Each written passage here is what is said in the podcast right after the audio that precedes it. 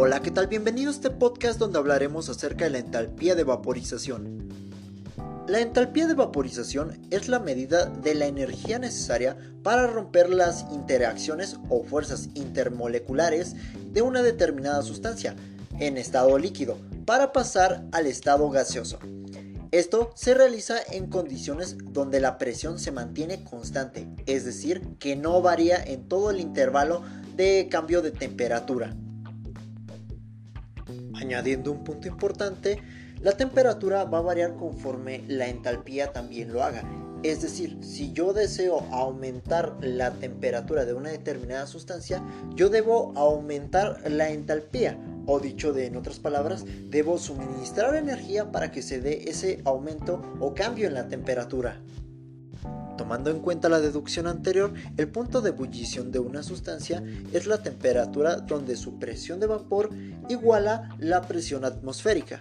Entonces, a esta temperatura existe un cambio de entalpía, es decir, se sigue suministrando energía de manera continua. Sin embargo, no existe una variación en la temperatura en este punto. Más bien, existe un cambio de estado, es decir, un estado de transición del estado líquido al estado gaseoso. En conclusión, cuando existe una variación en la entalpía, pero la temperatura se mantiene constante, es porque nos referimos a la entalpía de vaporización, específicamente para el cambio de estado de líquido a gaseoso.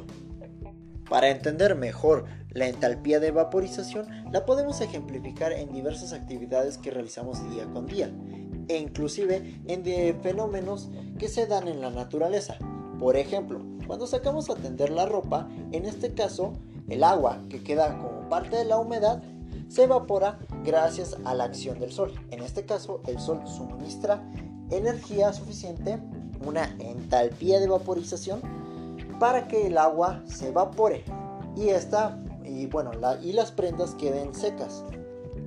Otro ejemplo muy bueno es cuando tenemos el cabello mojado y nosotros lo decidimos secar a través de una secadora. En este caso, la secadora suministrará energía en forma de calor, una entalpía de vaporización para que la humedad que se encuentra en nuestro cabello, en este caso el agua, se evapore y quede totalmente seco. Otro ejemplo muy bueno es cuando realizamos la cocción de nuestros alimentos. Por ejemplo, cuando cocinamos una sopa podemos percibir que parte del agua que forma de dicha sopa se evapora. En este caso, eh, la energía suministrada a través de la combustión del gas de nuestra estufa es una entalpía de vaporización, o sea, una energía suministrada para que parte del agua pase al estado gaseoso, que es lo que percibimos como el vapor que se ve cuando calentamos una sopa.